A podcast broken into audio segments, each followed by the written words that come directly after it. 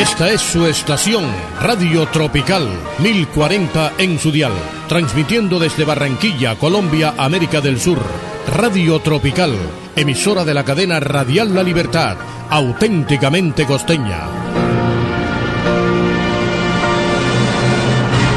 www.redradial.co La Radio Sin Fronteras. Enlace Internacional con la voz de América. Dirige Jimmy Villarreal, una producción de Red Radial, Radio Sin Fronteras. Hoy es miércoles, ¿cómo están ustedes? Esperamos que bien. Desde la sala de satélites les saludo a Jimmy Villarreal para presentarles un recorrido por las noticias del mundo. Con nuestra señal internacional desde los estudios de La Voz de América con corresponsales propios en Estados Unidos, en Centroamérica y Latinoamérica. Bienvenidos sean todos.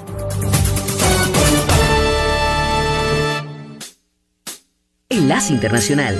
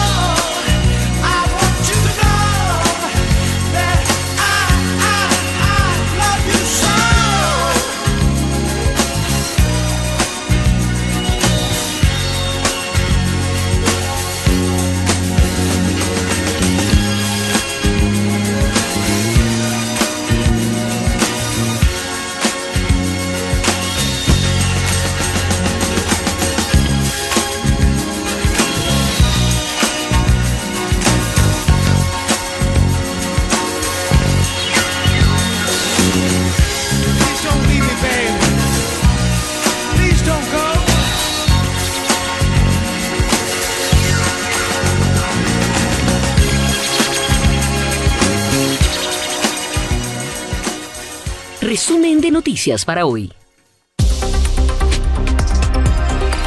Carmele Gayubo.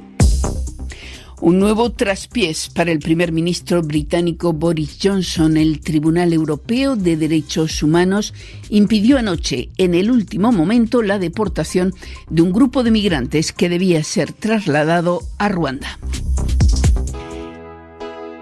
Enlace Internacional con la Música.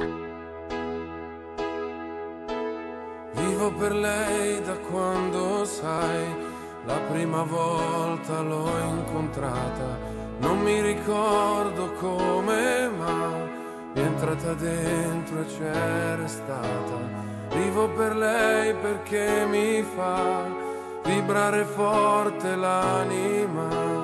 Vivo per lei e non è un peso. Vivo per lei, anch'io lo sai, e tu non esserne geloso. Lei è di tutti quelli che hanno un bisogno sempre acceso, come uno stereo in camera, di chi è da solo adesso sa che anche per lui, per questo io vivo per lei.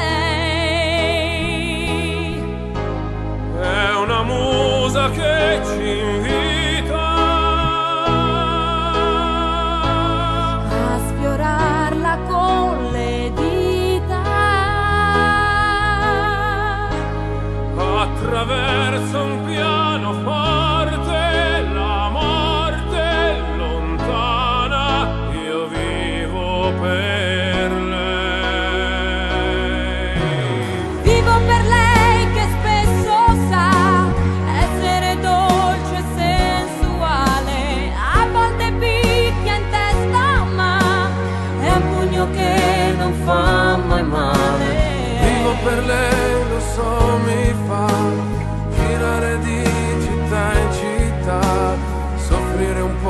almeno io vivo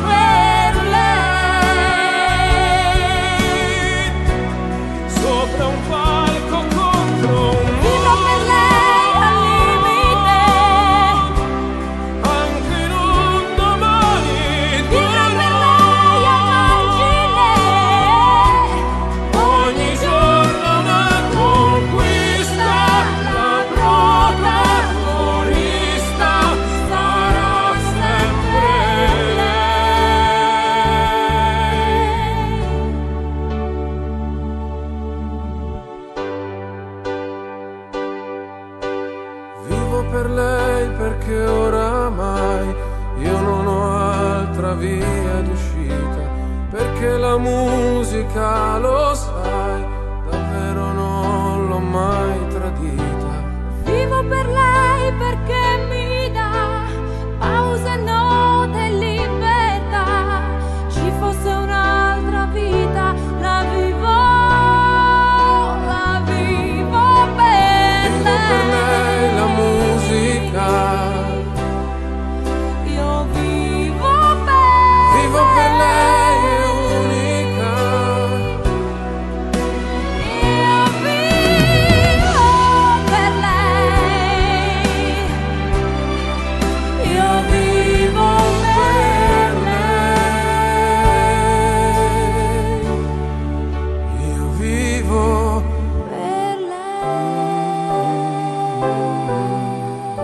Enlace Internacional con Radio Francia Internacional. Y el Congreso de Nicaragua autoriza el ingreso de fuerzas rusas para entrenar en aguas del Pacífico con el ejército nicaragüense.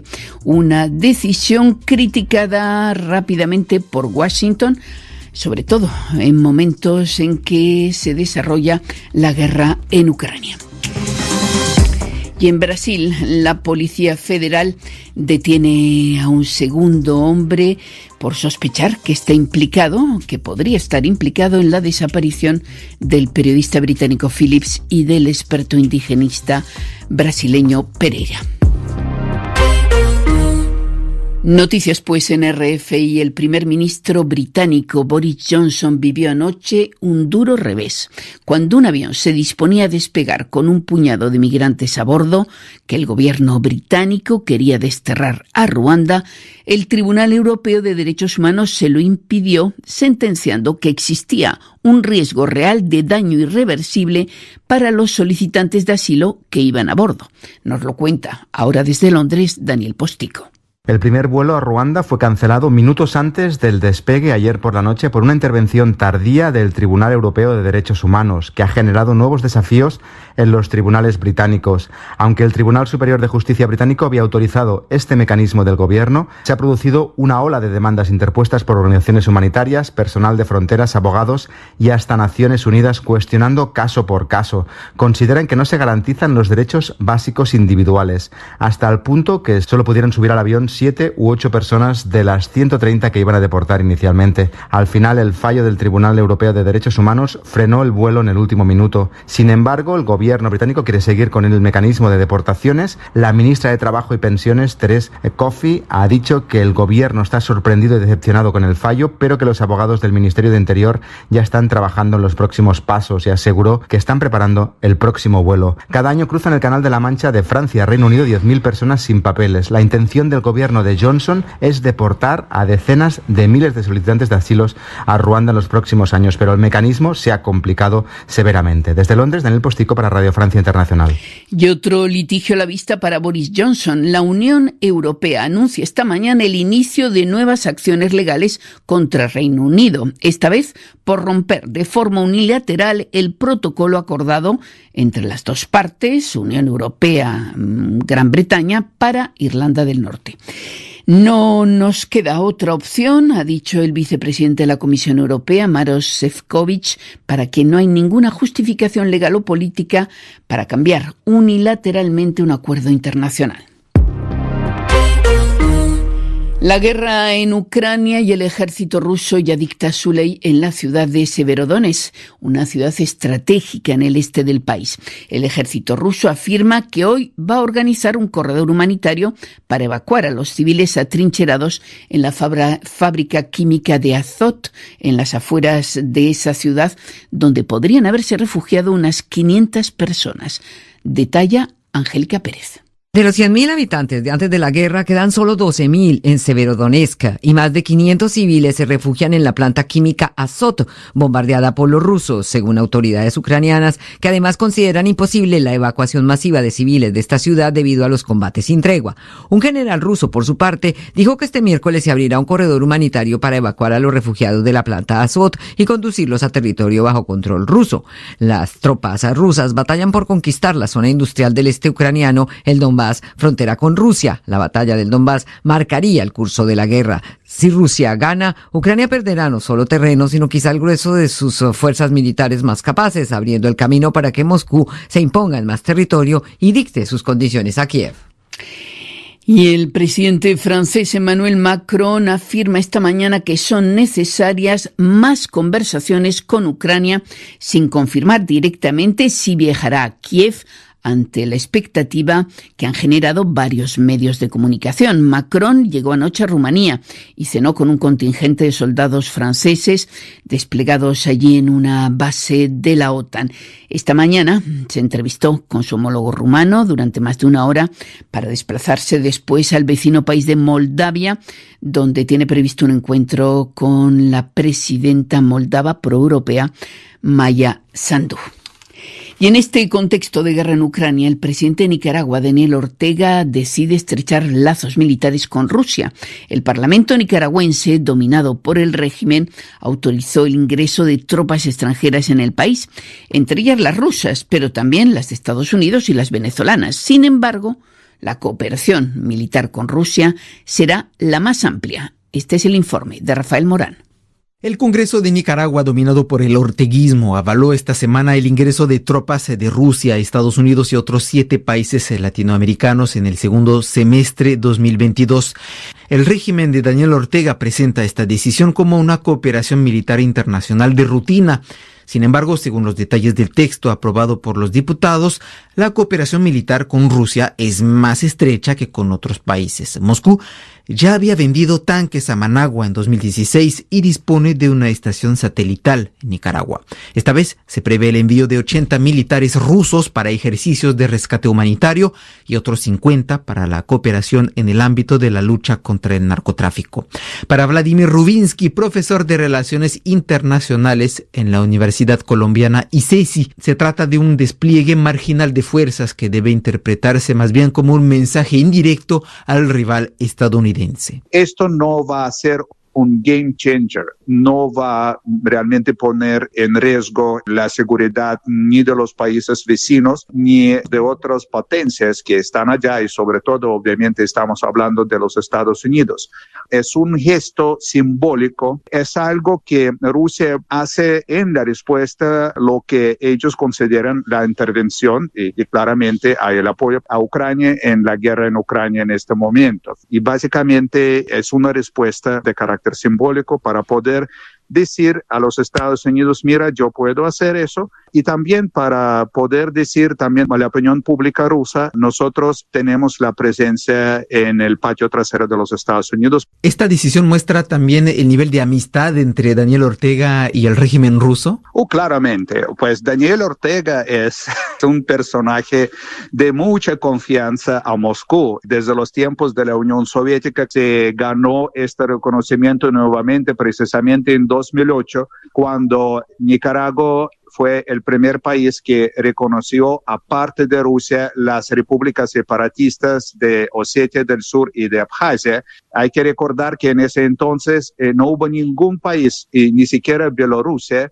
que estaba dispuesto a apoyar esta acción de Rusia en la guerra con Georgia en 2008. Recordemos que Estados Unidos ha impuesto sanciones al entorno de Daniel Ortega desde la dura represión de las manifestaciones contra la deriva autoritaria del régimen nicaragüense.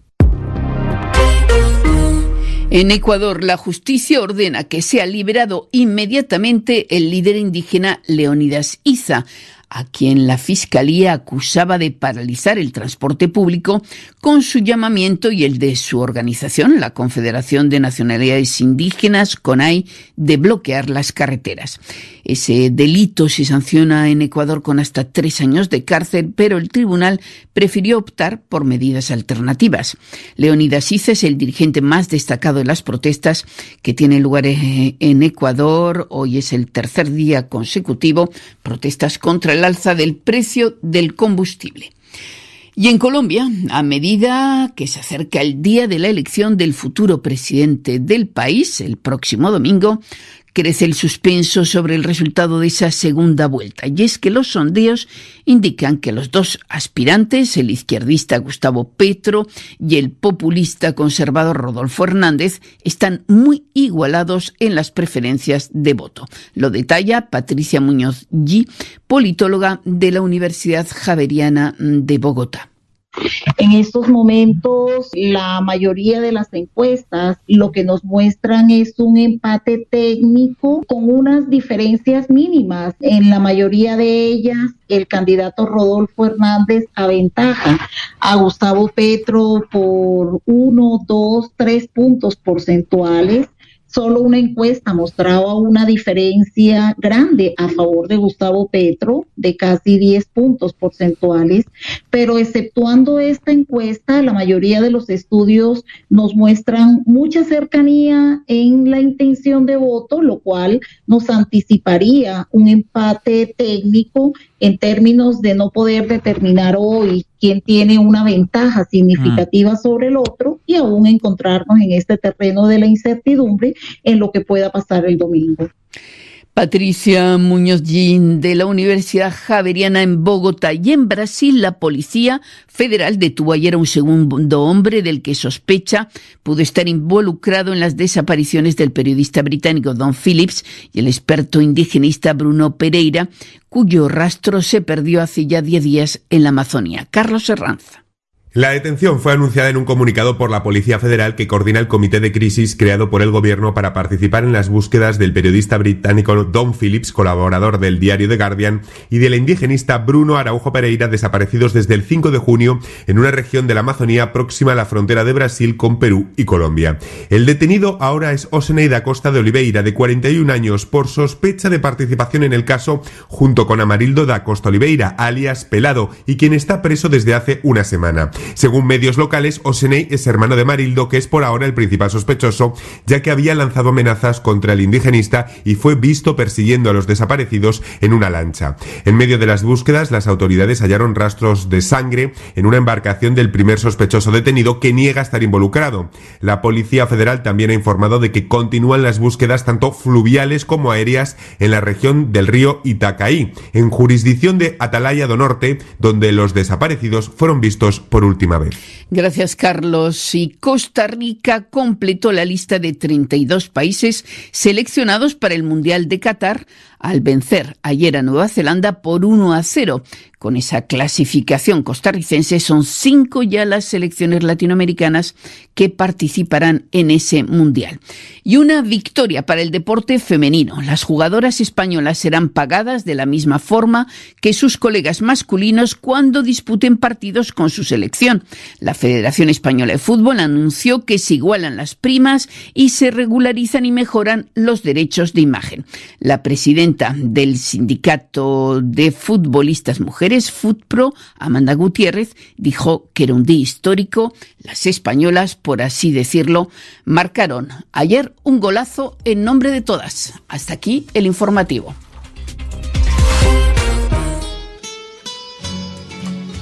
Enlace Internacional.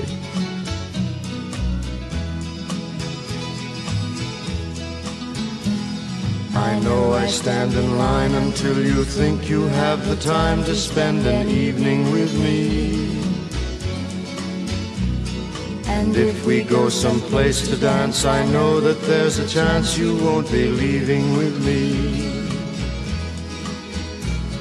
Then afterwards we drop into a quiet little place and have a drink or two.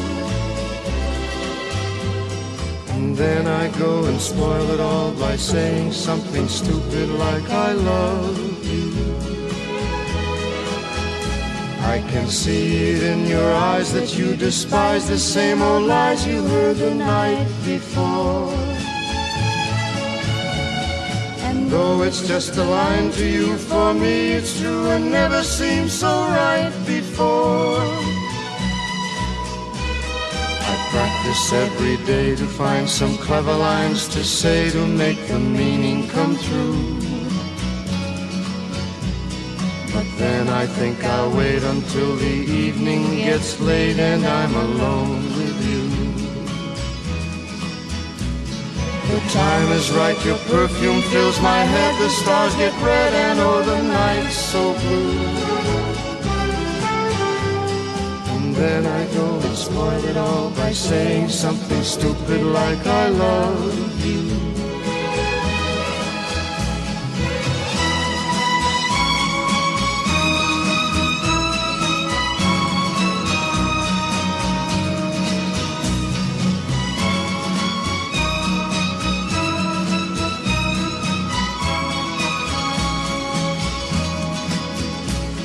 The time is right, your perfume fills my head, the stars get red, and oh, the night's so blue.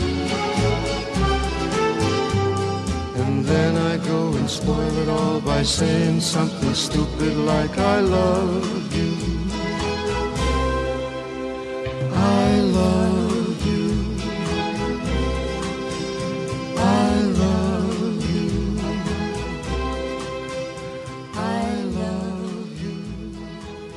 Enlace Internacional con Estados Unidos.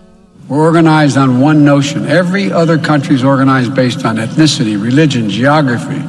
But the United States El presidente Joe Biden señaló este martes a sus oponentes republicanos y la invasión rusa de Ucrania para explicar la inflación cada vez mayor en los Estados Unidos, tratando de redirigir la ira de los votantes ante su fracaso para calmar los altos precios. En declaraciones a los sindicatos en Filadelfia, en la víspera de la posible decisión del Banco Central de Estados Unidos de volver a subir las tasas de interés, el demócrata argumentó que la inflación estaba socavando las fortalezas de muchas familias.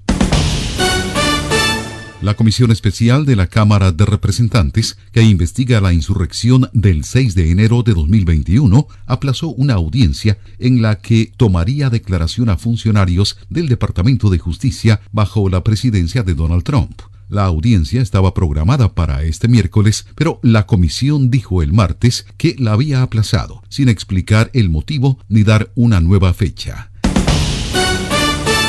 El Instituto Americano del Petróleo, la principal organización de presión petrolera de Estados Unidos, instó este martes al gobierno del presidente Joe Biden a que levante una serie de restricciones al desarrollo de combustibles fósiles para ayudar a reducir los precios de la energía. La petición subraya un incómodo dilema para el gobierno de Biden, que trata de cumplir sus promesas de combatir el cambio climático al tiempo que lucha por frenar la inflación.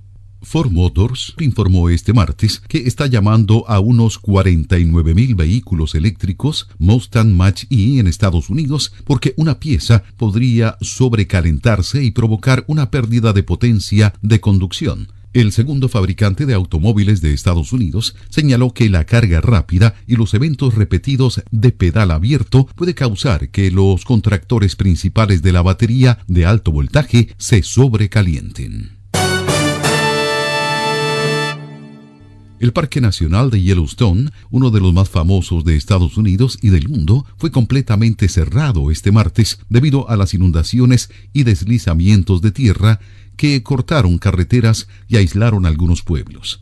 Todas las entradas a este parque de 9.000 kilómetros cuadrados a caballo entre los estados de Wyoming, Montana y Idaho en el noroeste se ven afectados por este cierre relacionado con condiciones extremadamente peligrosas causadas por una crecida del río y lluvias torrenciales. Les informó Tony Cano. Enlace Internacional.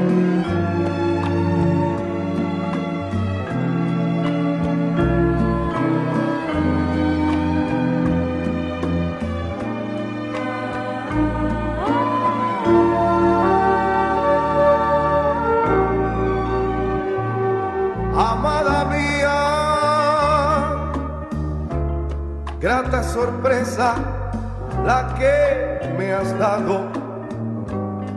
Yo necesitaba un amor y me has enamorado.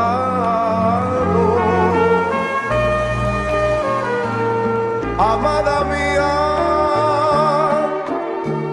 eres mucho más de lo esperado que había soñado. Yo soy todo de ti.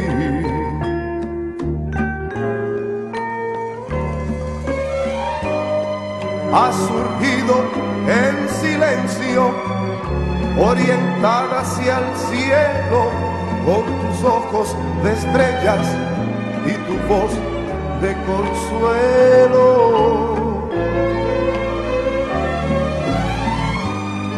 Eres más de una vida por dejar de ser tuya y entregarte al amor. Amada mía, mis lares claman tu presencia, riega tu lluvia de inocencia por mi corazón. Ah, amada mía, reina de luz y la esperanza. Tienes el don de dar la calma.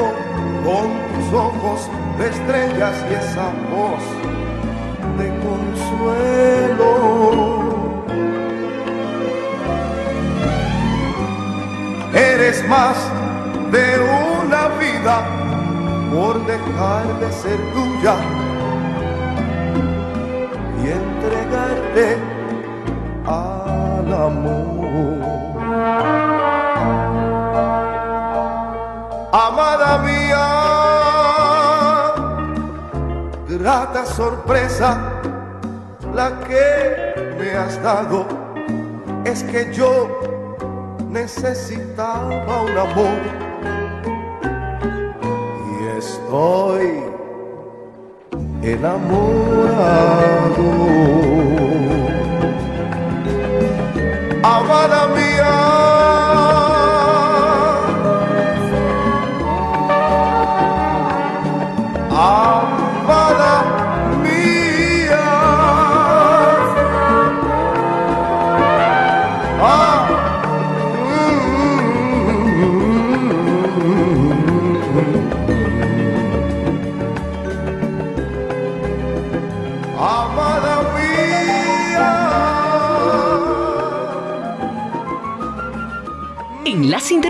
Con los Deportes. La selección de Costa Rica, dirigida por el técnico colombiano Luis Fernando Suárez, se quedó con el último cupo para el Mundial de Qatar 2022 tras derrotar a Nueva Zelanda 1 por 0 en el último partido de repechaje. El gol del encuentro lo consiguió Joel Campbell, jugador del Club Monterrey de México, quien es uno de los más experimentados del grupo. La selección centroamericana quedó instalada en el grupo E del Mundial junto a España, Alemania y Japón. Finalizó la quinta jornada de la Liga de Naciones del Fútbol Europeo. Armenia perdió con Escocia 1 por 4. Moldavia ganó a Andorra 2 goles a 1. Liechtenstein perdió con Letonia 0 a 2. Bosnia y Herzegovina ganó a Finlandia 3 por 2. Rumania perdió con Montenegro 0 a 3. Polonia perdió de local con Bélgica 0 a 1. Luxemburgo empató con Islas Feroe a 2 goles. Alemania goleó por 5 a 2 a la selección de Italia. Turquía ganó a Lituania 2 goles a 0. Ucrania e Irlanda empataron a un gol. Países Bajos derrotó a Gales 3 por 2 e Inglaterra cayó goleado 0 por 4 con la selección de Hungría. En las finales de la NBA, el baloncesto de los Estados Unidos, los Boston Celtics de Jason Tatum con 27 puntos en el juego y Jailin Brown con 18 puntos están ahora obligados a ganar el sexto partido que hospedará mañana en el TD Garden para evitar que los Golden State revivan su dinastía alzando el cuarto campeonato desde 2015. Comandados por un estelar Andrew Wiggins, los Golden State Warriors batieron el lunes anterior 104-94 los Boston Celtics y se adelantaron 3 a 2 en las finales de la NBA, quedando a solo una victoria de conquistar el título. De empatar la serie mañana los de Boston en su cancha, la serie regresará para el duelo final al campo de los Warriors. Ganará quien consiga 4 de los 7 juegos pactados. El eslovaco Peter Sagan del equipo Total Energy, triple campeón mundial en ruta, se impuso en la tercera etapa de la Vuelta a Suiza disputada entre Aesch y Grenchen en 176.9 kilómetros en la que mantuvo el liderato el británico Stephen Williams del equipo Bahrein Victorious. Hoy se disputará la cuarta etapa entre las localidades de Grenchen y Brunnen con un recorrido de 190.8 kilómetros. De otra parte, el portugués Rubén Guerreiro del Education Easy Post ganó la cuarta edición del Mont Ventoux de Nivelle. Fue fiesta para el equipo norteamericano Education que ya con el colombiano Esteban Chávez también ocupaba una casilla de privilegio, la segunda plaza a 53 segundos de su compañero. Y el tercer lugar fue para el australiano Michael Stoner del equipo DSM a un minuto y 28 segundos. Enlace Internacional.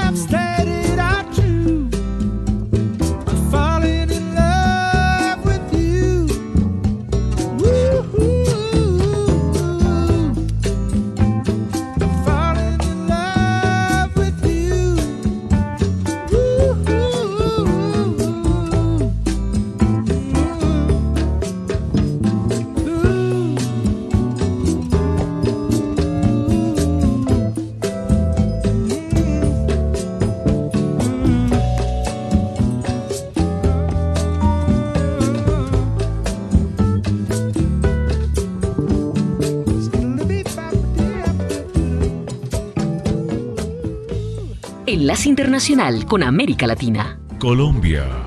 Elecciones presidenciales en este país, segunda vuelta. Siguen conociéndose restricciones y más información sobre las elecciones a segunda vuelta presidencial de este 19 de junio, día en que se conocerá al próximo presidente de Colombia en los próximos cuatro años. La registraduría ya adelanta las votaciones en los diferentes consulados en países del exterior, por lo que es importante tener en cuenta que será hasta este domingo 19 de junio a las 4 de la tarde. Votaciones en el exterior. Más de 6.000 colombianos ya votaron a la presidencia en el exterior. La Cancillería entregó el primer balance de los colombianos que han participado de la primera jornada de elecciones en el exterior que comenzó el domingo 12 de junio en Auckland, Nueva Zelanda. Según la Cancillería, las votaciones se han desarrollado con total normalidad en 72 mesas que continúan abiertas a las 11 de la mañana, con el cierre total de la jornada electoral en Asia, Oceanía, África, exceptuando Ghana y Europa. Elecciones presidenciales en Colombia.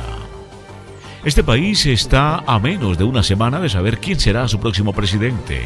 El próximo domingo se celebrará la segunda vuelta entre Gustavo Petro, el candidato de izquierda que obtuvo el 29 de mayo el 40% de los votos, y Rodolfo Hernández, candidato de la derecha, que obtuvo un 28% y alcanzó la segunda vuelta por sorpresa.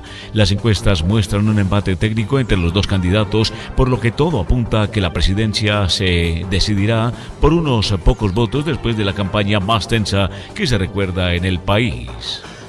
La Registraduría Nacional del Estado Civil y el Consejo Nacional Electoral han indicado que hay más de 38 millones de colombianos habilitados para votar en 112.897 mesas ubicadas en todo el territorio. En otro orden de la información, este martes el Ministerio de Hacienda presentó el marco fiscal del mediano plazo, en el que mostró los avances en materia fiscal y presentó las actualizaciones respectivas de sus proyecciones, después de que la OCDE y el Banco Mundial mejoraran las expectativas para Colombia.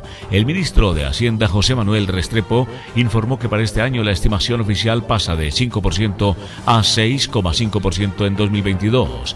Esto responderá en buena medida al crecimiento que ya ha mostrado el país y que en 2021 cerró con un alza de 10,7% y en el primer trimestre de 8,5% por encima de las expectativas de los analistas. El gobernador de Buenos Aires, Axel Kisilov, participó del acto de puesta en marcha de la pavimentación de 47.4 kilómetros que completarán la ruta del cereal desde la localidad de Deró.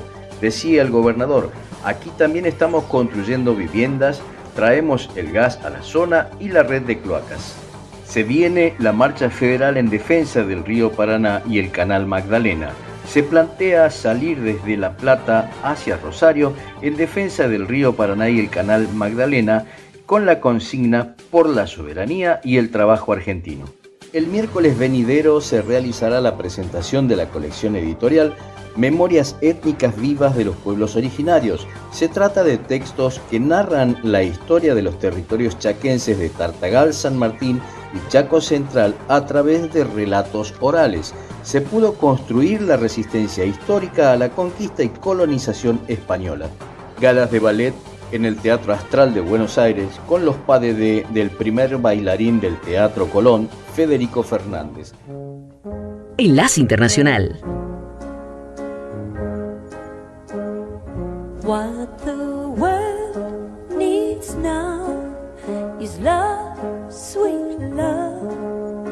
It's the only thing that there's just too little of. What the world needs now is love, sweet love. No, not just for some, but for everyone. Lord, we don't need another mountain. There are mountains and hillsides enough to climb. There are oceans and rivers enough to cross, enough to last till the end of time. What the world needs now is love, sweet love. It's the only thing that there's just too little of. What the world needs now is love, sweet love. No, not just for some, but for everyone. Lord, we don't need another meadow. There are cornfields and wheat fields enough to grow. There are sunbeams and moonbeams enough to shine. Oh, listen, Lord, if you want to know.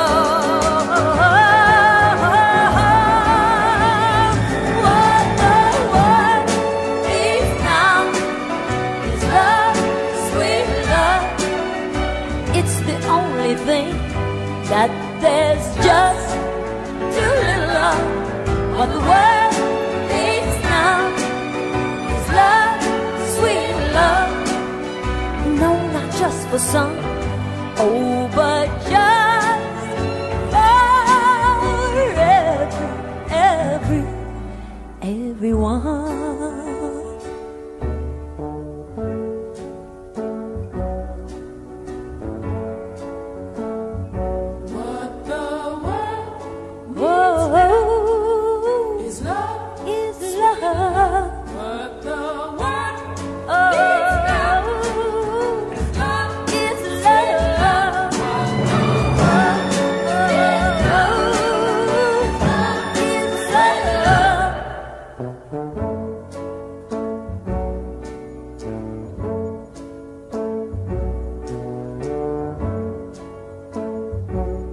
Enlace Internacional con la Voz de América. Este es un avance informativo de la Voz de América. Desde Washington les informa Henry Llano. Crece la ayuda en la frontera de Estados Unidos y México por diferentes tendencias religiosas. Nos informa Vicente Calderón. Lo que antes era un bar se convirtió en sitio de culto para el Islam a escasos metros de la frontera con Estados Unidos. Una organización de California transformó un antiguo inmueble de Tijuana en un centro de apoyo para refugiados musulmanes. Cualquier musulmán que venga a pedir asilo a Estados Unidos o a Canadá y que quiera venir al albergue, eh, pues aquí les vamos a ayudar. Fue idea de Sonia Tinoco, una mexicana que dirige la Asociación de Musulmanas Latinas de San Diego. Vicente Calderón, Voz de América, Tijuana, México. DACA celebra hoy miércoles 10 años y en ese tiempo, según el Instituto de Política Migratoria, más de 800 mil personas se han visto beneficiadas por el programa, el cual permite a los beneficiarios trabajar e ir a la escuela en Estados Unidos. Las implicaciones de DACA se extienden más allá de la política de inmigración hacia el tejido de la sociedad estadounidense. Así escribió Esan en una carta dirigida recientemente al presidente Joe Biden y a la primera dama Jill Biden. The Oscar goes to. Acompáñenos de lunes a viernes con las noticias del mundo del entretenimiento, lo mejor del cine. So, Skrulls are the bad guys. Los estrenos de Hollywood. I've never seen anything like this. Who am I? She's the last of a kind. 300 years old. De lunes a viernes, el mundo del entretenimiento llega a ustedes desde los estudios de La Voz de América en Washington. La justicia argentina investiga el misterio de un avión con tripulación de iraníes y venezolanos que podría estar vinculada al terrorismo internacional. Nos informa Juan Ignacio González Prieto. La justicia federal argentina dispuso la retención de todos los pasaportes, el secuestro de todos los dispositivos tecnológicos de los tripulantes y allanó el hotel donde están alojados los 19 pasajeros iraníes y venezolanos que viajaban en el sospechoso avión Boeing 747. El ministro de Seguridad Aníbal Fernández confirmó que ninguno podrá salir del país hasta determinar el tipo de actividades que realizaban y sobre todo si están vinculados al terrorismo internacional. Juan Ignacio González Prieto, Buenos Aires. Las fuertes lluvias caídas en la última semana en China causaron la muerte de seis personas y forzaron la evacuación de unas 200.000 personas. Cinco de ellas perdieron la vida en el sureste de China, según reportes de la prensa estatal, tres en el derrumbe de una vivienda en la provincia de Fujian y otras dos en un deslave provocado por las lluvias torrenciales del lunes en la vecina región de Xiangji. Este fue un avance informativo de La Voz de América. Walt Disney no ha podido colocar la nueva película animada de Pixar Lightyear en 14 países del Medio Oriente y China. Beijing exigió a Disney que cortara una escena, a lo cual la empresa estadounidense se negó. En la escena, dos mujeres se besan, lo que esta semana llevó a los Emiratos Árabes a prohibir la película. La homosexualidad se considera algo criminal en muchos países del Medio Oriente. Arabia Saudita, Egipto, Indonesia, Malasia y Líbano también prohibieron la película que iba a estrenarse el jueves 16. Lightyear es una precuela de Toy Story. Chris Evans proporciona la voz al personaje principal, Buzz Lightyear. En cuanto a China, en el pasado ese país ha rechazado otras representaciones en pantalla de la homosexualidad. Los Rolling Stones suspendieron su concierto previsto para el viernes en Berna, Suiza, pero el de Milán tendrá lugar el martes 21 de junio, tal y como está programado. El cantante de los Rolling Stones, Mick Jagger, está cumpliendo cinco días de cuarentena en Ámsterdam después de haber dado positivo por COVID-19. Como dijimos ayer, la agrupación tuvo que suspender a último minuto el concierto de lunes en el Johan Cruyff Arena de esa ciudad. Ámsterdam fue la cuarta parada de la gira luego de un concierto en Liverpool la semana pasada. Otra celebridad con COVID-19 es el actor Hugh Jackman, quien sufre de coronavirus por segunda vez. Jackman no estará presentándose en el show de Broadway de Music Man en los próximos días, pero tiene previsto reincorporarse el 22 de junio. La estrella australiana de 53 años publicó un mensaje de video en su cuenta de Twitter en la que hizo el anuncio. El actor de X-Men y The Greatest Showman actuó en los premios Tony el domingo en el Radio City en Nueva York. The Music Man canceló funciones cuando Hugh Jackman contrajo el virus en diciembre. 1975, Janice Ian conquista la cima de la cartelera adulto contemporáneo y llega al puesto número 3 de la Hot 100 con At 17. La grabación le valió a Janice Ian un Grammy a Mejor Voz Pop Femenina. El sencillo pertenece a su álbum Between the Lines, que también llegó al primer lugar. Janice Ian es la misma de God and the FBI y Fly Too High. 1980, Christopher Cross llega al número uno de la Hot 100 con Sailing. Los Grammy de 1981, la canción ganó por grabación del año, álbum del año, canción del año, mejor arreglo instrumental y Christopher Cross ganó en la categoría de mejor artista nuevo. Christopher Cross es el mismo de Say You'll Be Mine y Ride Like the Wind. Y en 2021, las chicas de Little Mix con la rapera estadounidense Saweetie llegan al puesto 9 del Reino Unido con el tema Confetti, un tema con sonido similar al de éxitos comerciales de hace 20 años. Diamonte Kiava Valentin Harper es el nombre verdadero de Saweetie. Alejandro Escalona, Voz de América. Enlace Internacional con la Música.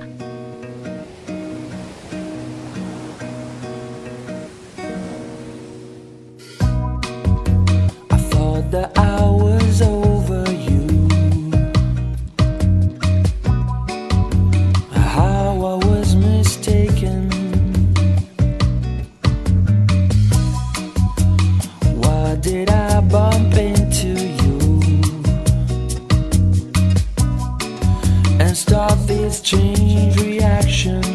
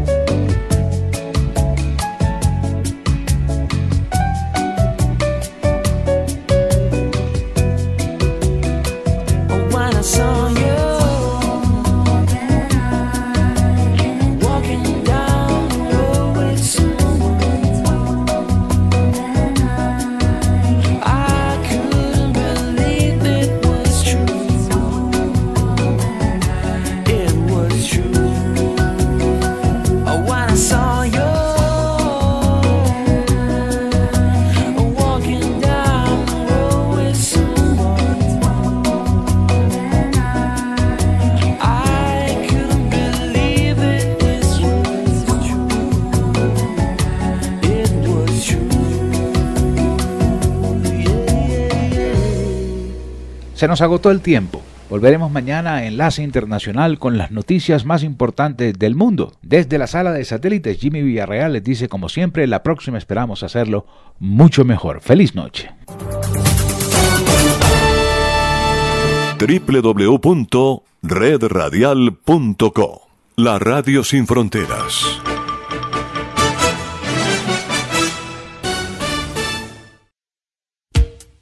Descarga la aplicación y escucha la radio de tu generación. Universal Estéreo.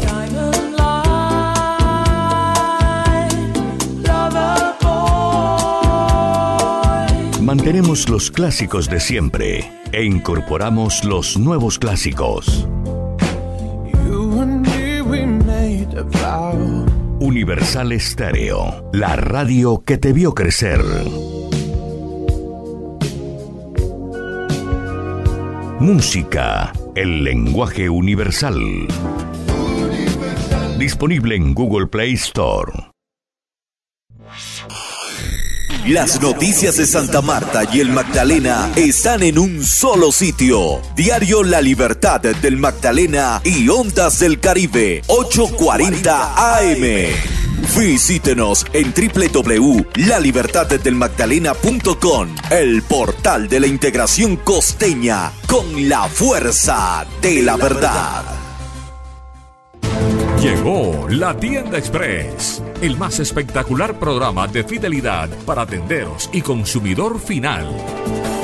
La Tienda Express, módulo de mercadeo y radio promocional que se comunica con los tenderos a través de la radio. La Tienda Express, una realización de Punto Marketing. Mayores informes en el 315-545-3545. Descarga gratis la aplicación Red Radial. Ya está disponible para Android y encuentras siempre una radio para tu gusto. Este 19 de junio, segunda vuelta elecciones en Colombia. Elegiremos al próximo presidente y es su responsabilidad decidir. Deje la apatía, cumpla con su deber ciudadano y vote. Para que las grandes decisiones no las tomen las minorías, haga usted parte de la inmensa mayoría y vote. Toda la información en Barranquilla por Radio Libertad 600 AM.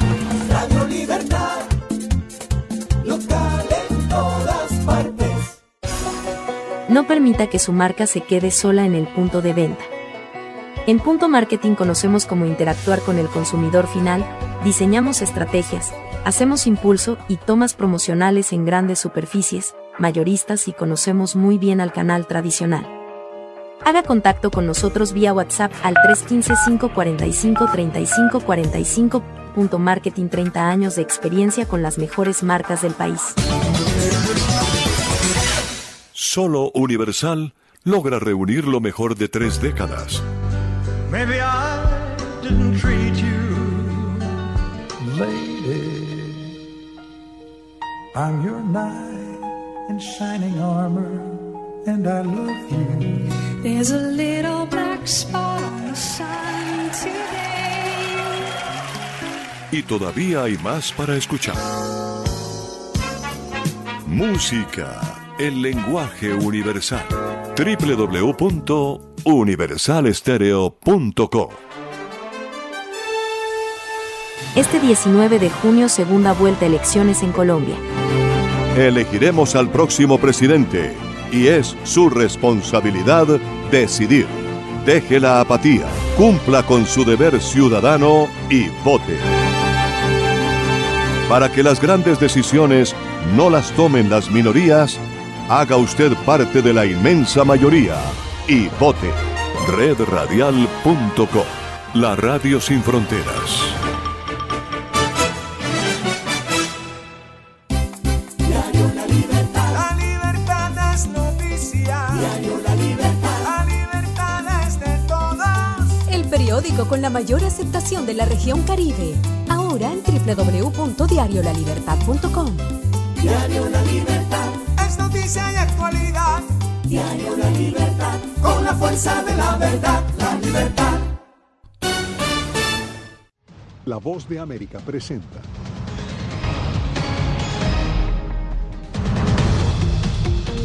El desplome de los mercados bursátiles y la elevada inflación reavivan el temor de una recesión en Estados Unidos. La ONU comienza a buscar reemplazo de Michelle Bachelet en la Comisión para los Derechos Humanos.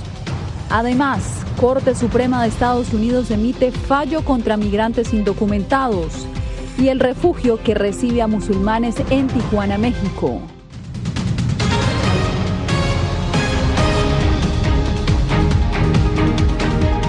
¿Qué tal? Los saludo desde Washington. Bienvenidos a El Mundo al Día. El presidente Joe Biden prometió acciones en el frente económico un día después de que los mercados bursátiles se desplomaran. Esto ante el temor de que la Reserva Federal aplique un freno demasiado brusco para revertir la histórica inflación que está experimentando Estados Unidos. Jacopo Luzzi está en vivo con nosotros para explicarnos cuál es la situación. Jacopo, te escuchamos.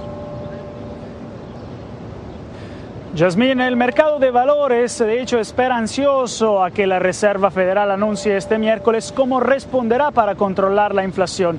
Algunos prevén que la Fed podría aumentar la tasa de interés en tres cuartos de punto porcentual, algo que no sucedía desde 1994. Una alza tan brusca podría llevar a una recesión que, sin embargo, los expertos consideran el mal menor en comparación con la inflación récord. El dilema se ha convertido, de hecho, en la prioridad número uno del presidente Joe Biden.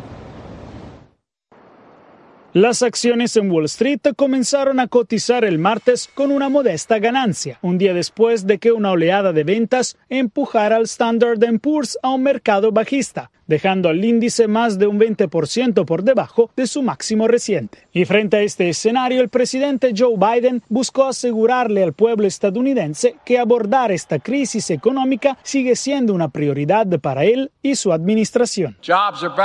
Los trabajos han vuelto, pero los precios siguen siendo demasiado altos. COVID ha bajado, pero los precios del gas han subido. Nuestro trabajo no ha terminado, pero este es el trato. Estados Unidos todavía tiene que tomar una decisión, una elección entre un gobierno de unos pocos para unos pocos o un gobierno para todos nosotros. El presidente reconoció que la inflación está minando la fuerza de muchas familias, ya que el precio de la gasolina y los alimentos se dispara, un problema que empeora con la invasión rusa de Ucrania el presidente admitió que no tiene muchas opciones para luchar contra los aumentos de precios, particularmente en un Senado estrechamente dividido que ha bloqueado la mayor parte de la agenda interna de Biden.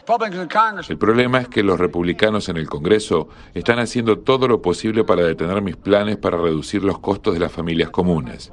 Por eso mi plan no está terminado y por eso tampoco están terminados los resultados. El tema ha estado acosando a Biden y su Casa Blanca durante meses, después de que minimizaron las preocupaciones sobre la inflación el año pasado. La Casa Blanca anunció este martes que Joe Biden visitará Arabia Saudita durante dos días en julio y tiene previsto reunirse con la familia real. A pesar de las críticas del mandatario, las violaciones de los derechos humanos en este país, Biden ahora busca restablecer la relación en un momento en que Estados Unidos podría usar la ayuda del Reino Rico de petróleo para aliviar los altos precios en las gasolineras. Gracias, Jacopo. Y justamente la Bolsa de Valores de Wall Street ha encendido las alarmas por la caída sostenida que experimentan los mercados de valores en este país. José Pernalete nos explica en qué consiste el llamado mercado del oso. Tras el anuncio de que la inflación en Estados Unidos se trepó a un 8.6%, los mercados globales han recibido un impacto significativo. Dos índices bursátiles de la Bolsa de Valores estadounidenses, Dow Jones y S&P 500, reflejan una baja de 15 y 20% durante 60 días, respectivamente, en las cotizaciones de títulos de valor. Una situación que se define en el mercado como bear market o mercado bajista. Un mercado bajista significa que el mercado de valores ha perdido el 20% de su valor desde su máximo reciente y eso generalmente viene junto con la creencia de que la economía va en la dirección equivocada. La Voz de América consultó la opinión del economista Federico Alves sobre los precedentes históricos de una tendencia bajista en Estados Unidos. La primera vez que sucedió esto fue por supuesto en el 29 este, y tardó en recuperarse este, unos cuantos años.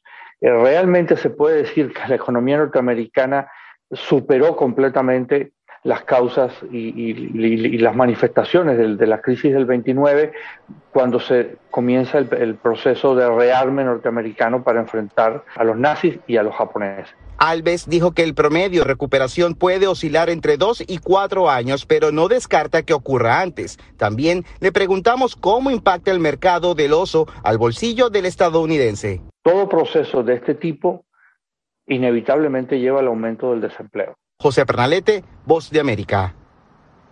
En más noticias, la Corte Suprema de Estados Unidos determinó que los migrantes detenidos no tendrán derecho a fianza mientras apelan a sus casos de deportación.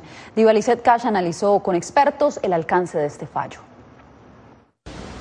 Migrantes detenidos durante periodos prolongados no podrán buscar libertad bajo fianza mientras impugnan sus casos de deportación, según el reciente fallo de la Corte Suprema de Estados Unidos. La Constitución de los Estados Unidos le garantiza a todas las personas el derecho a una fianza.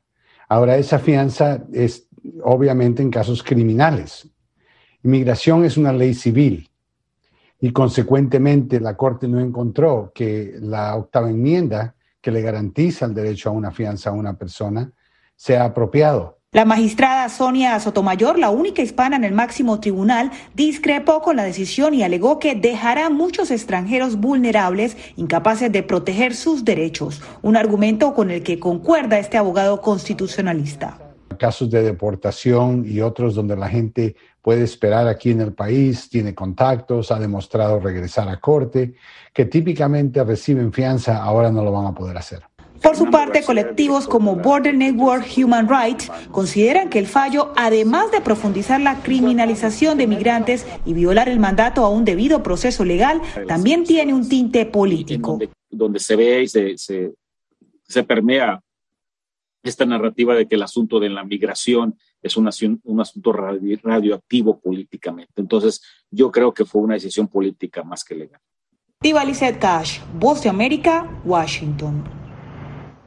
En México, la mayoría de los albergues para migrantes pertenecen a organizaciones religiosas como la Iglesia Católica que ayudan a refugiados y deportados. Pero Vicente Calderón nos informa que en Tijuana hay un centro que atiende especialmente a quienes profesan la fe islámica.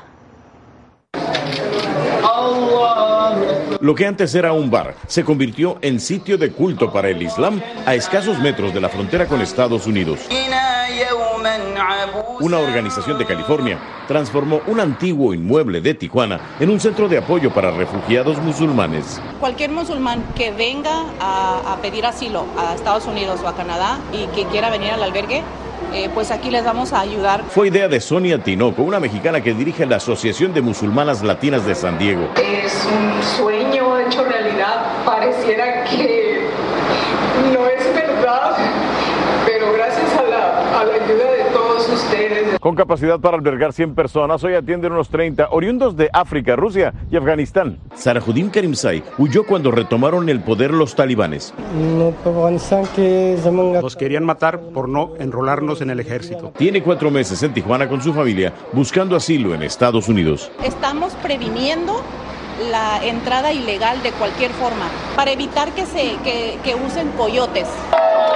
La inauguración oficial fue el 11 de junio. Celebraron con comida mexicana, pero cumpliendo con el Islam. Puro comida halal y todo el mundo puede comer. No hay cerdo, no hay cervezas. Ahmed llegó de Ghana hace cinco años y ahora es voluntario en el centro, donde ayudarán también a quienes como él decidan refugiarse en México. Vicente Calderón, Voz de América, Tijuana, México. Después de cuatro años como alta comisionada de derechos humanos, Michelle Bachelet decidió no buscar un segundo mandato en la ONU. La decisión llega tras recibir fuertes críticas por su manejo en la situación de China. Vamos con Celia Mendoza en vivo. Celia, ¿qué representa la salida de Bachelet? El secretario general de las Naciones Unidas ahora tendrá que tomar una decisión de quién será su reemplazo. Esto significa trabajar directamente con los países Estados miembros y bajo el mandato de la Asamblea General tendrán ellos que aprobar la persona que él escoja y será antes del 31 de agosto que podamos escuchar los nombres de ellos. Sin embargo, esto fue lo que dijo la alta comisionada para derechos humanos. No buscaré un segundo periodo después de que expire mi mandato el 31 de agosto de este año. El anuncio de la alta comisionada de derechos humanos, Michelle Bachelet, se dio después de que organizaciones de la sociedad civil criticaron el viaje que ella realizó a China el mes pasado. Luis Charbonneau, director de Human Rights Watch para Naciones Unidas, conversó al respecto con la voz de América. Su viaje a China fue el final de un mandato bastante controversial como alta comisionada para los derechos humanos. Desde luego, Michelle Bachelet tuvo algunos momentos altos en los que nos sorprendió a muchos con la fuerza de sus críticas a países como Venezuela, fue fuerte contra Nicaragua y otros países, pero con China es casi como si fuera a una zona prohibida, no solo para ella, sino para el secretario general. Antonio Guterres, secretario general de la ONU, agradeció el trabajo de Bachelet y le expresó su respaldo, pero la alta comisionada dijo haber comunicado su decisión hace ya dos meses. Esto no es algo nuevo. Quiero decir, por supuesto fue algo que discutí con él. Me dijo que le encantaría que siguiera, pero le expliqué que por razones personales, ya que no soy una mujer joven y después de una larga y rica carrera, quiero volver a mi país, a mi familia. Esas son mis razones personales. Lo que lleva ahora a la búsqueda de su reemplazo. Obviamente habrá entrevistas y habrá postulaciones. Él se tomará el tiempo que se necesite para encontrar a la mejor persona posible, teniendo en cuenta el calendario que no se puede afectar. El perfil que debe tener quien asuma esta posición es claro para Charbonneau. Lo más importante es que tengan las calificaciones y el coraje para hacerle frente a estos países que no quieren ser criticados. Eso es lo que queremos. Según la rotación, el secretario general tendría que buscar a alguien que esté en Europa Oriental. Sin embargo, los grupos que defienden los derechos de los eh, miembros de la comunidad internacional aseguran que esto no es necesario, a pesar de que es algo que usualmente se realiza dentro de este organismo. El secretario general, al parecer, le había pedido que se quedara un año más. Sin embargo, ella decidió retirarse en este momento. Era Celia Mendoza reportando desde Naciones Unidas. Gracias, Celia. Cambiamos de información. Un panel asesor de la Administración de Alimentos y Medicamentos recomendó este martes la vacuna de Moderna contra el COVID-19 para niños y adolescentes en edad escolar. Si la FDA llega a respaldar la recomendación del panel, esta sería la segunda opción para estos niños junto con la vacuna de Pfizer. El mismo panel de expertos se reunirá este miércoles para considerar tomas pequeñas de Moderna y Pfizer para los niños más pequeños, los menores de 5 años. De ser aprobado, los menores de 12 a 17 años recibirían dosis completas y los niños de 6 a 11 recibirían la mitad de la dosis. Usted quédese porque cuando volvamos, Colombia tendrá vicepresidenta afrodescendiente. Les contamos sobre las candidatas.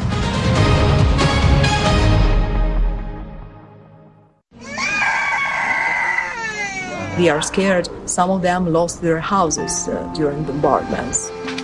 Si quieres conocer más de estas historias, conéctate en Boa Plus con Alas que Ayudan y viaja con la voz de América en el avión que un piloto argentino puso a disposición de más de mil ucranianos, con niños, mujeres y personas con enfermedades que escaparon de su país, que huyeron de la guerra en busca de refugio hasta que lograron reparar sus alas rotas.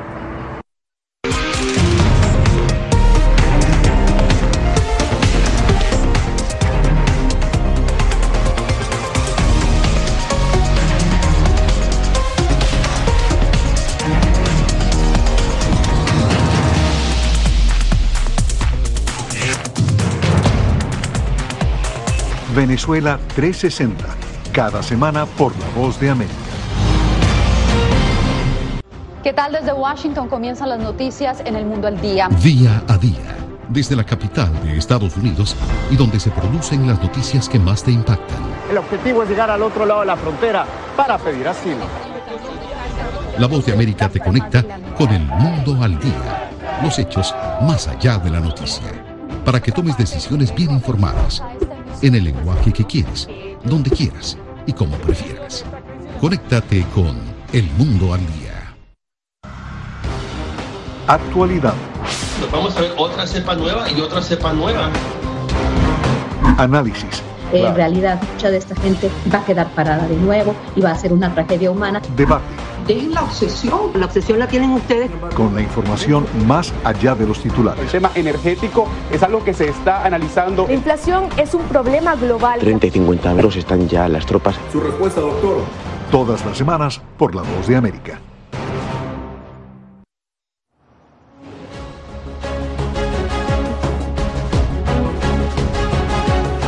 Se acerca la segunda vuelta para escoger al nuevo presidente de Colombia y aunque no sabemos quién va a ganar, sí es seguro que por primera vez una mujer afrodescendiente ocupará la vicepresidenta, la vicepresidencia. Jair Díaz nos cuenta quiénes son Francia Márquez y Marilén Castillo. Colombia tomará el 19 de junio una decisión histórica. Sin importar el ganador, una mujer afrodescendiente asumirá la vicepresidencia del país. Definitivamente tenemos que contribuir desde cualquier línea a la transformación del país. Ya pasamos la primera vuelta, ahora nos toca la segunda. Sí se puede. Nosotras las mujeres podemos cambiar este país. Francia Márquez, candidata a vicepresidencia junto a Gustavo Petro y Marilén Castillo, compañera de fórmula de Rodolfo Hernández, no eran mujeres muy conocidas en el argot político, pero hoy juegan uno de los papeles más importantes en el país suramericano. Nuestra presencia hoy en la política ha hecho un cambio irruptivo, ¿sí?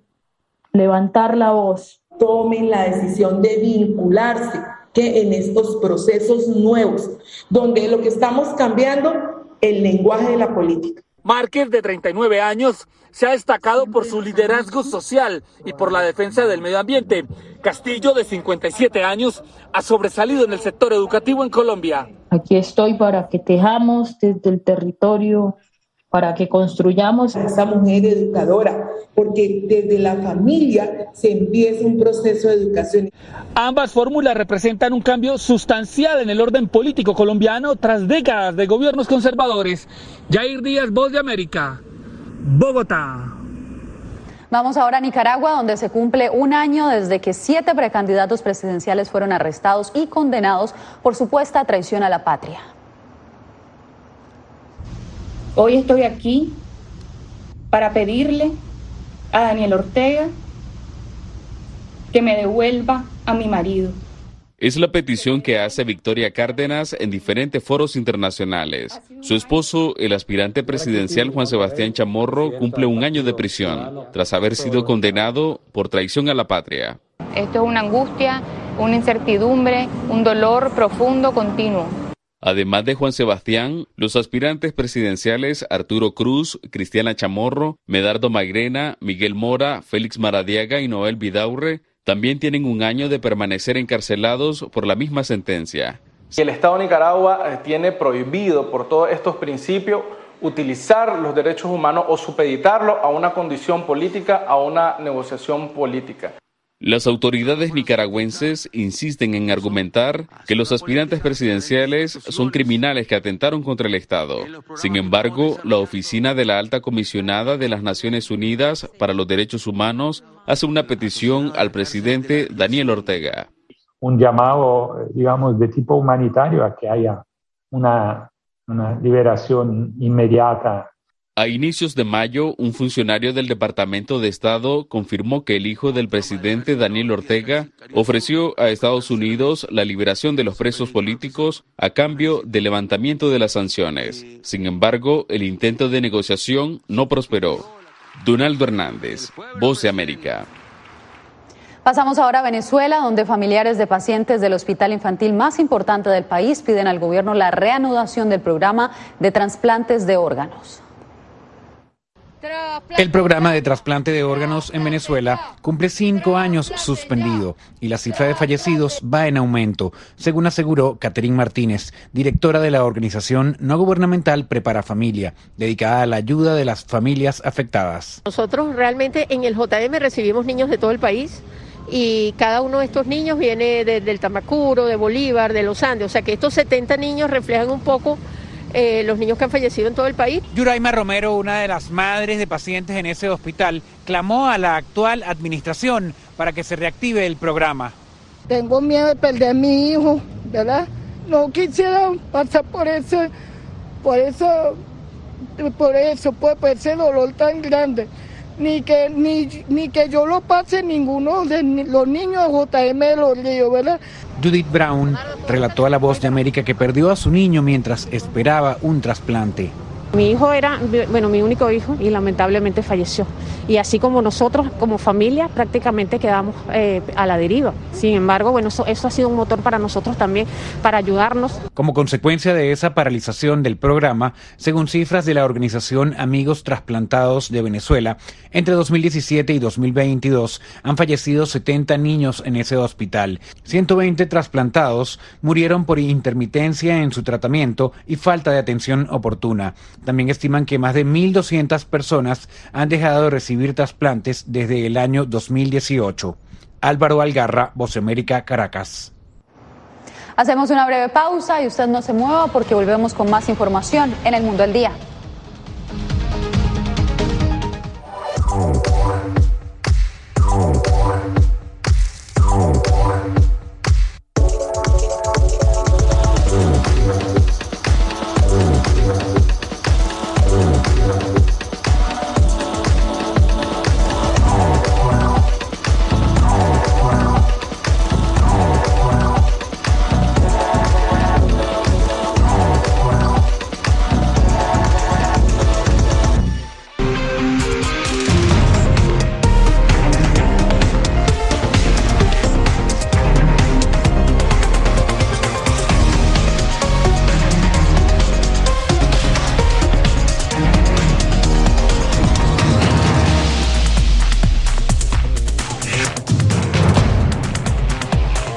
Venezuela 360, cada semana por La Voz de América. ¿Qué tal desde Washington comienzan las noticias en el mundo al día? Día a día, desde la capital de Estados Unidos y donde se producen las noticias que más te impactan. El objetivo es llegar al otro lado de la frontera para pedir asilo. La Voz de América te conecta con el mundo al día, los hechos más allá de la noticia, para que tomes decisiones bien informadas en el lenguaje que quieres, donde quieras y como prefieras. Conéctate con El Mundo al Día.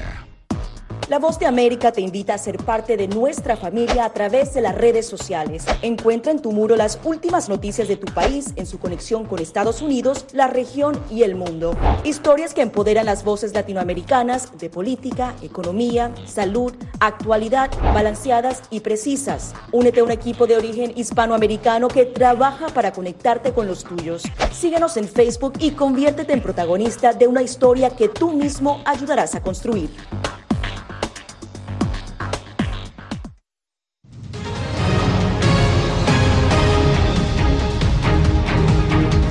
Masivas inundaciones se han registrado en el Parque Nacional de Yellowstone tras un torrente de lluvia combinado con nieve que tras derretirse rápidamente provocó una avalancha. Las inundaciones forzaron la evacuación de algunas partes del parque y a residentes de, de zonas aledañas donde también se registraron deslizamientos de tierra, cortes de energía y de agua potable.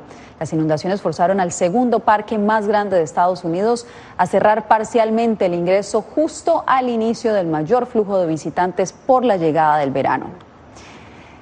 Y en más noticias, El Salvador registró la tasa de inflación más alta de las últimas décadas. El elevado costo de los productos tiene a las familias ingeniándoselas para poder cubrir sus necesidades. Raquel Herrera con el reporte. Al percibir un salario mínimo de 365 dólares mensuales, Francisca Hernández lleva meses viéndola difícil para cubrir los costos de alimentación porque El Salvador registra una tasa de inflación que no se veía desde hace dos décadas. Créame, hay que ir haciendo como dicen micos y pericos, porque de, veras el, el, costo está bien alto. Hay que comer menos, como dicen, ¿verdad? Maritza es otra ama de casa que ha visto cómo el incremento en los precios hace mella en su presupuesto mensual. El maíz está bien carísimo, el frijol, o sea, todo, la verdura, todo se encuentra bien caro. De acuerdo con economistas, la tasa de inflación cerró en mayo arriba del 7%. Es en el tema de alimentos y bebidas no alcohólicas donde este incremento es mayor, pues la variación alcanza el 13.2%. De acuerdo a las estimaciones de la CEPAL, esto podría provocar que en El Salvador se aumentara la pobreza a un punto, es decir, que alrededor de 65 mil personas que en estos momentos no están en situación de pobreza caerían en situación de pobreza. El gobierno ha aprobado medidas para paliar el alto costo de los productos, como fijar los precios de los combustibles hasta agosto, pero diversos sectores consideran que esa medida es insuficiente para contener el alza de precios. Raquel Herrera, Voz de América, San Salvador. Descarga la aplicación y escucha la radio de tu generación. Universal Estéreo.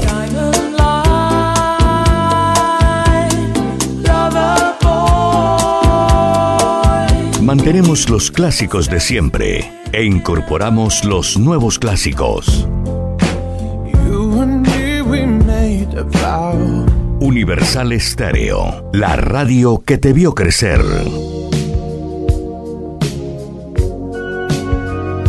Música, el lenguaje universal. Disponible en Google Play Store. Llegó la tienda express, el más espectacular programa de fidelidad para tenderos y consumidor final. La tienda express, módulo de mercadeo y radio promocional que se comunica con los tenderos a través de la radio. La tienda express, una realización de punto marketing Mayores informes en el 315-545-3545. No permita que su marca se quede sola en el punto de venta. En Punto Marketing conocemos cómo interactuar con el consumidor final, diseñamos estrategias, hacemos impulso y tomas promocionales en grandes superficies, mayoristas y conocemos muy bien al canal tradicional. Haga contacto con nosotros vía WhatsApp al 315-545-3545.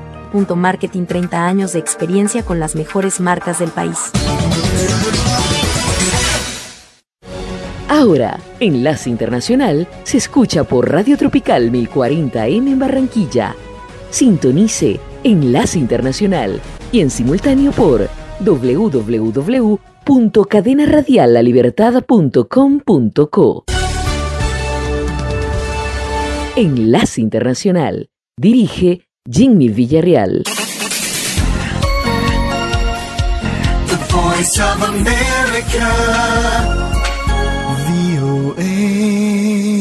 Se nos agotó el tiempo. Regresamos mañana a un nuevo Enlace Internacional. Gracias por su sintonía.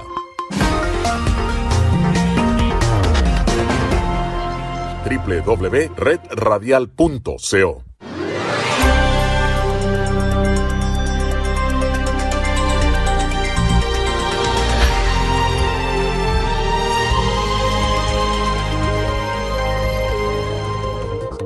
Enlace Internacional es una producción de Red Radial.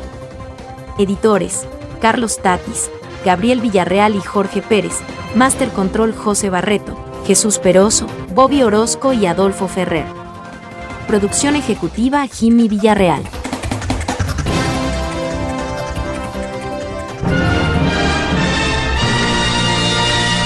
Esta es su estación, Radio Tropical 1040 en su dial, transmitiendo desde Barranquilla, Colombia, América del Sur. Radio Tropical, emisora de la cadena Radial La Libertad, auténticamente costeña.